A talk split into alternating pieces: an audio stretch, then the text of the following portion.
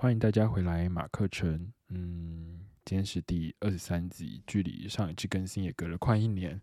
啊，中间发生很多很多事情。然后今天想要跟大家聊聊 Coin Master 的发机过程和它的营运的模式。大家可能都听过，哇哦，是 Jennifer 罗佩兹，哇哦，学弟是不是你攻击我的村庄？因为最近好多好多人跟我在聊这个游戏哦，但是，呃，我就一直啊 提不起劲玩这个游戏，我就觉得呃有点浪费我的时间。但是，嗯，可能比较少人知道。我后来就是仔细的在研究了一下，Coin Master 金币大师这个游戏，它在二零二零年，也就是去年。然后在全球手机的营收排行榜里面，它其实排在第四名哦，就它的营收其实非常非常的高。就像大家看到的标题，它其实营收大概有三百亿台币左右。然后在它前面的，大家也都知道，可能就是 Pokemon Go 啊，然后 PUBG 也就吃鸡，然后或是王者荣耀，就是跟这些很知名、很知名、已经大家都知道很久的游戏相比，它其实还可以排到第四名，所以其实是还蛮厉害的。所以我一开始查到的时候，其实也蛮压抑的。如果根据嗯专门研究那种 A P P 销售的美国机构叫 Sensor Tower 预估，他们去年的总营收规模大概在十一亿美元左右，所以折合台币大概也有到三百多亿。嗯，所以这在台湾可以是一间上市公司一整年的营收规模了，所以它其实还真的是一间大型有规模的公司了。所以，我们今天可以跟大家比较深度来聊聊这间公司是怎么发迹的，然后怎么样到现在这样的营收规模跟现在的呃市场地位。在游戏其实早在两千。呃，不是两千，二零一一年的时候其实就已经开发了。然后那个时候是有一家以色列的叫 Moon Active 的公司所开发。然后 Coin Master 其实到现在你算算，其实也差不多十年了。但大部分台湾人知道这些游戏，可能都是去年底，因为去年底有那个 Jennifer Lopez，然后跟 Cardi B 的广告，然后加上很多人做很多啊迷因图啊、梗图啊，所以大家才知道。所以这些游戏其实已经到现在差不多十年了。然后最早的时候，它其实只有在 Apple 的 App App Store 里面上架，它也没有在 Android 上架。然后游戏方式其实跟现在都是一样的，其实就是一个，嗯，怎么说呢？就带着一种博弈感，就是有一种小赌博的感觉。然后就是你一直去转那个拉霸机啊，然后看有没有这种，也就是有点像是我们小时候玩那种七七七拉霸机的感觉。但是那个时候。因为游戏还十年前，他们其实没有像现在这么完整的规划，所以还没有加上了攻击村庄啊、偷钱的这些设定。然后也是游戏公司，也就是陆陆续续改版几次，从一一年开始，但是游戏玩家的人数也没有上来。简单来说，就是一个没有做起来的游戏。对，所以 Moon Active 后来就有一单没一单在更新这个游戏，但是到了二零一三年之后，他们就觉得。啊，这个东西就做不起来，做不起来，那干脆我们不做了，我们改做别的。所以他们当时就去做了别的游戏，但是别的游戏其实也做不太起来，然后公司也就勉强的撑着，然后玩家也都没有说很多。然后，嗯，我后来仔细想一下，我一三到一六年的时候我在玩什么游戏？那时候其实大家好像很红的应该是。愤怒鸟吧，那时候愤怒鸟记得在一四一五年是它最火的时候，但你现在看到它好像也没有什么人玩愤怒鸟这个游戏。但以当时来说，它就是一个全球的话题。然后虽然愤怒鸟它游戏可能后来没有那么红了，但你们也可能在娃娃机看过愤怒鸟的一些娃娃啊玩偶。就是愤怒鸟它这个游戏，它其实后续它做的并不是只有单单在经营游戏这件事情，他做了更多的事情，其实在 IP 的授权，就他授权把这个。这个他们的智慧财产权拿去拍了电影，拿去做了很多的周边，所以他其实做了一个比较广泛性的操作。然后如果有机会的话，可以再跟大家另外讲一起，他是怎么样做一个营收的 diversify，如何做一个行销的规划。然后这个其实就是连续三四年公司层层浮浮沉沉浮浮，然后到一六年的时候，他们决定全力回来做 Coin Master。这其中其实有一个最重要的一个转捩点吧，也就是在二零一五年的时候，有一个很类似他们的游戏，然后叫做呃 Pirate Kings，也就是中文翻译叫海岛冒险，然后它也是以色列公司开发的，然后它玩法其实跟 Coin Master 很像，但他现在做的就是他不是盖村庄了，而是他是一个海盗，他要去啊征服很多新的岛屿。然后他也不是拉霸机，他改成一种俄罗斯转盘，有点，然后就是反正你今天转到多少钱就可以拿到多少钱，或拿到什么样的道具。但它跟 Coin Master 早期比较不一样的部分是，它加了更多的社交的这种活动啊项目。简单来说，他们就是他们加了可以啊去别人的岛攻击，然后或者去偷别人岛的钱，然后拿啊再拿那些钱回来打到自己的帝国。就它是跟现在的 Coin Master 是一个非常非常相似的一个模式。所以其实那时候我在整理资料的时候，看到蛮多那种国外的报道，其实有指说。呃，Moon Active 当时专门就专心回来只做 Coin Master 的时候，他们对游戏进行了蛮大幅度的优化和调整。这当中包含了大量和借鉴，或是说学习也好，就是《海岛冒险》这款游戏，像是你炸别人房子的互动，其实就是你去炸别人的岛，然后或是你去偷别人岛上的钱，就是去偷别人村庄的钱，这些都是相不相同，也是类似的概念。然后再透过呃。账号绑定的方式就是，呃，原先的游戏可能就是你不用一定要绑定 FB 账号，但他后来就规定你一定要绑定 FB 账号，这样你才有办法把你的亲朋好友都拉进来这个圈子里面，这样你才能有比较高的粘着度。因为如果你今天是自己一个人玩，你很常会玩完就觉得呃没兴趣了，然后也没有办法帮他扩增一些新的游戏的客群。所以刚刚聊到，在二零一一年发机嘛，然后做到二零一三年他就不做了，然后二零一六年的时候他们决定专心回来做，所以在一六年到一九年的时候，他们就开始比较积极的更新这个游戏，一年可能会更新个六到十次，然后会有不同的版本、不同的活动，然后到了二零二零年的时候，他们就是疯狂的开始更新这个游戏，我觉得他。呃，可能每个月可能更新个三次到五次，所以一年它可能就更新个三四十次。然后里面就包括了，因为现在游戏客群很多嘛，所以会有一些例行的维护，或是一些例行的 debug。然后他们更加入了更多更多的，可能是一些呃期间系列节庆活动啊，什么假日季、冰雪节。然后这里说听我，我尤其是听我朋友讲的。然后就是你在这些活动里面，你可能可以比较快。或比较迅速的啊建立自己的村庄，或比较快的赚到一些星星跟钱，所以玩家会希哦就比较能够刺激玩家在这段时间他们去储值，然后来消费，然后这也是他们比较频繁更新的其中一个原因。然后当然游戏可能变得好玩一点，但这游戏其实跟 Parent Kings 一样，那为什么它可以红呢？就是其实做的很类似这种呃小博弈，然后有点小互动游戏，其实。不止他一家，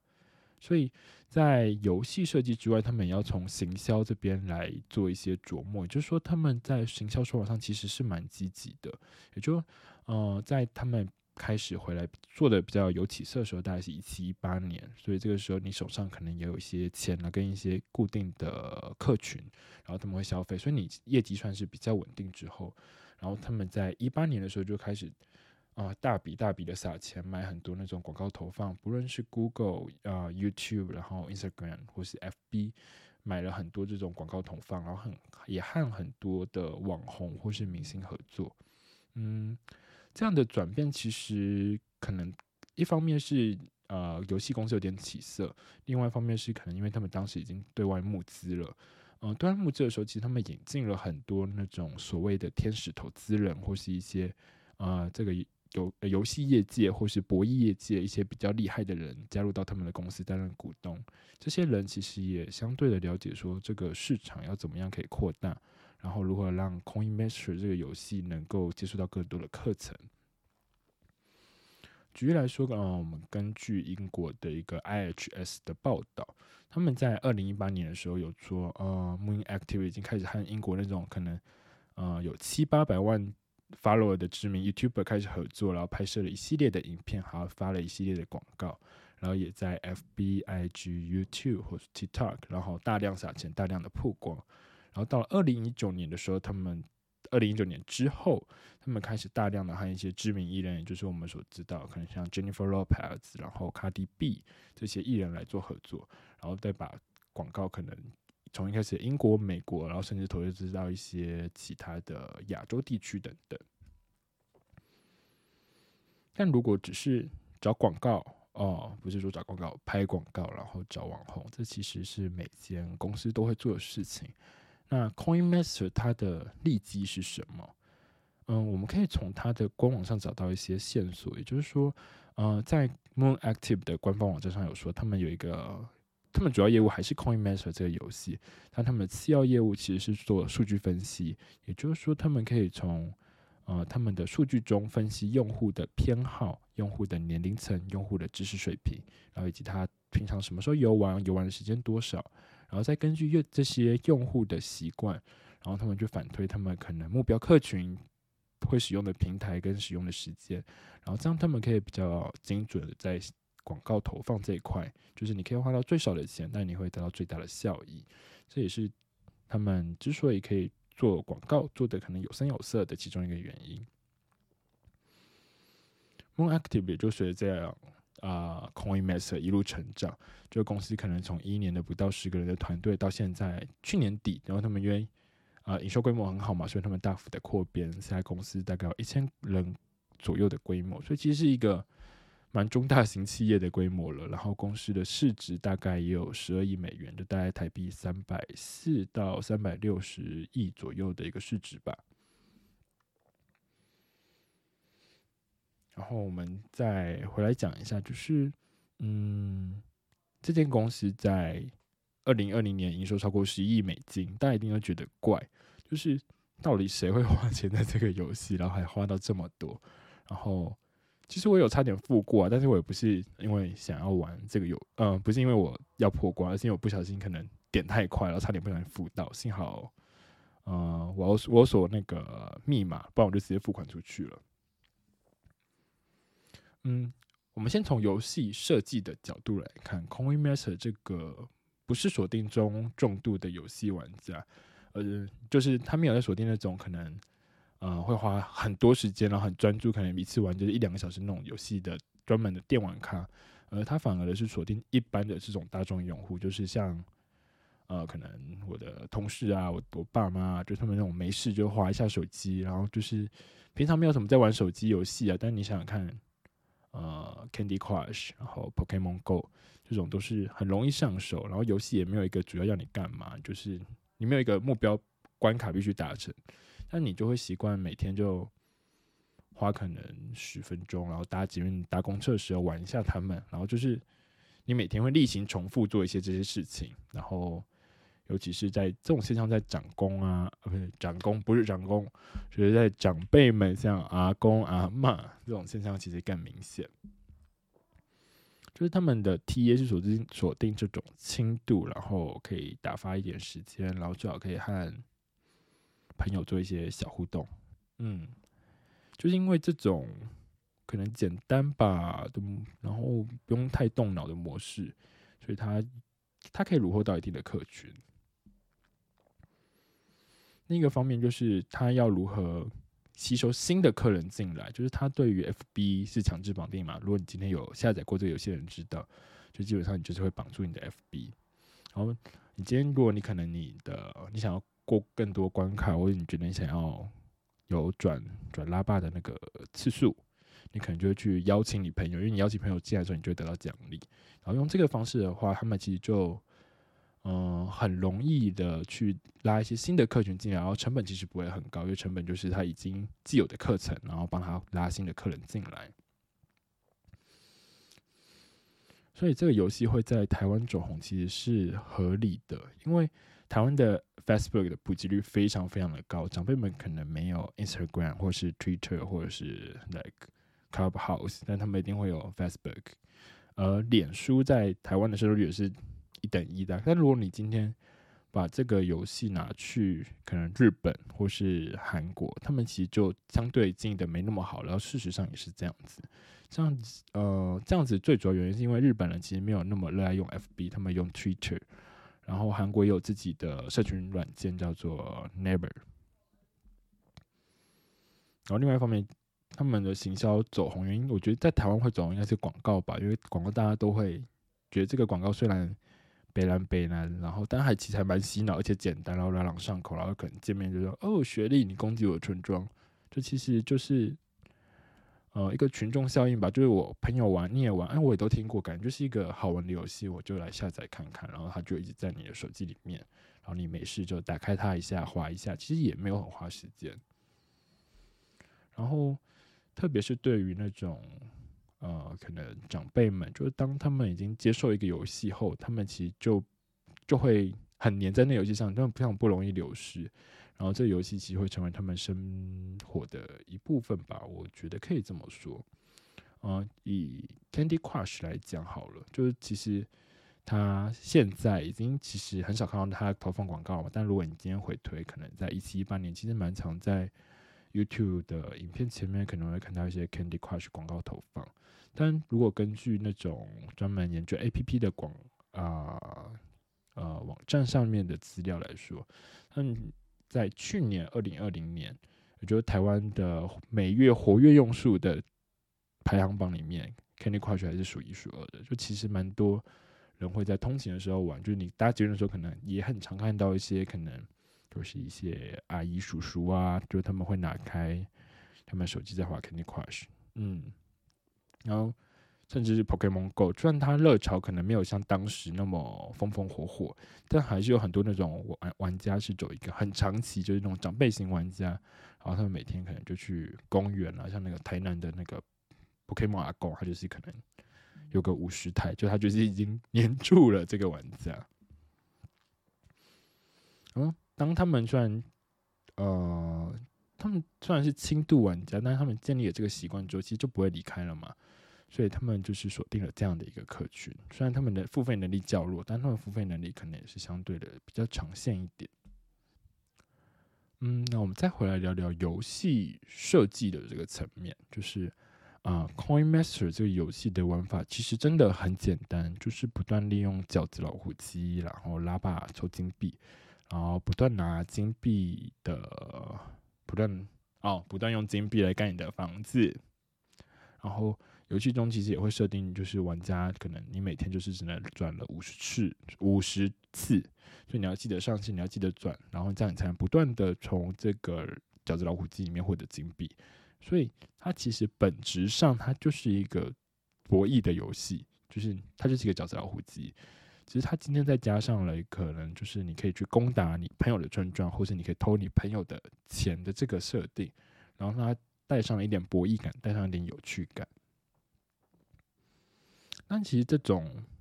游戏是非常容易让人上瘾的。就是举例来说，啊，你今天可能去赌场，他饺子老虎机，他们其实就是经过很多精心的设计，他们可能会让你说觉得，哎，开始可以赚点小钱，然后后来可能会让你花了很多钱，但是他们最后还是赌场赚走。然后你今天在 Coin Master 这个游戏设计上也是一样的概念，就当玩家你一开始进去的时候，你就他就三步时一直送你拉巴次数。举例来说。嗯，我前阵子可能那天我原本就只有五十转吧，但我不知道什么就点一点点一点点一点，我那天就变成一两千转，然后我就疯狂疯狂的转，然后开始冲刺我的村庄。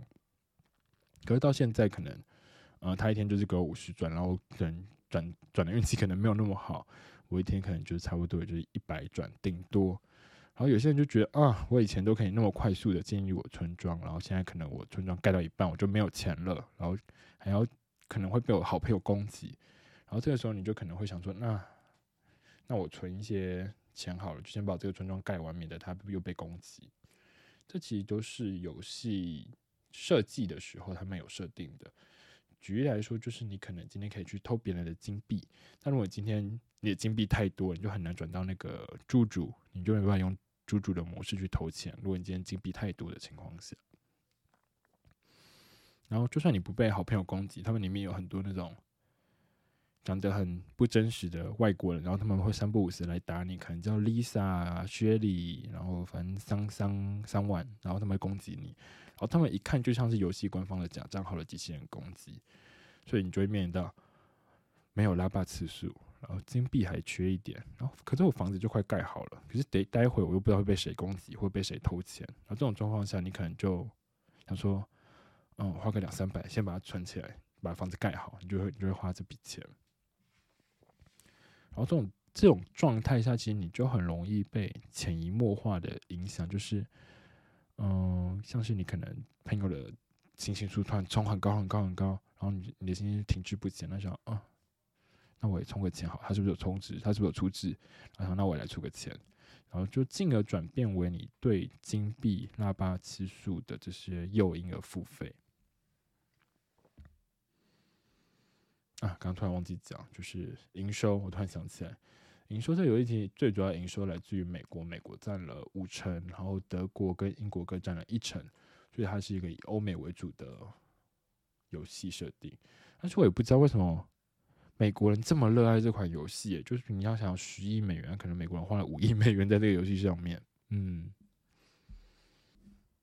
然后最后再跟大家刚刚聊了它的发迹过程，聊它营运模式，聊它的行销等等。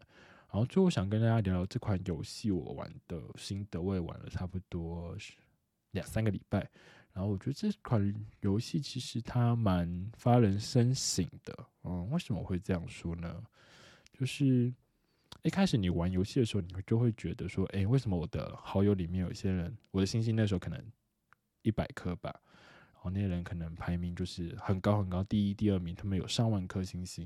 然后可能可能不知道在两三百村庄那边跑，然后我还在第一个村庄，然后你会不懂那些人到底怎么办到这个东西的，就是他们怎么有办法累积到这么这么多钱。然后后来我仔细，哦，我玩了好一阵子，然后之后就觉得不对劲，诶，我怎么会这么这么这么弱呢？然后我就去问他们，然后他们才跟我说，如果嗯你想把这款游戏。就你想要经营一下这款游戏，想把这款游戏玩好，然后想要快速的开一些新的地图，然后想要累积更多的星星，那可能会建议我就是不要去打他们的房子，然后转到攻击的时候要去打上面。其实攻击的时候，你上面有个选单，你可以去选你之前谁有打过你，然后你可以去攻击他们，然后你就去选那些看起来，呃，你觉得很怪的一些假机假美国机器人、假英国机器人头像攻打，然后。你也不要害怕你的钱会被偷走，然后都拿去盖房子。你应该要留点钱给别人偷，这样你才会变成有钱人。我一听到时候就觉得啊，什么意思？就是，呃，这游戏不是宗旨应该是我去攻打你房子，然后你我你也会攻打回来，然后我手背，然后我去偷你钱，就是这样子打打闹闹的游戏嘛。然后我一开始是这么想，那你后来又仔细想想，因为我也查了一些资料。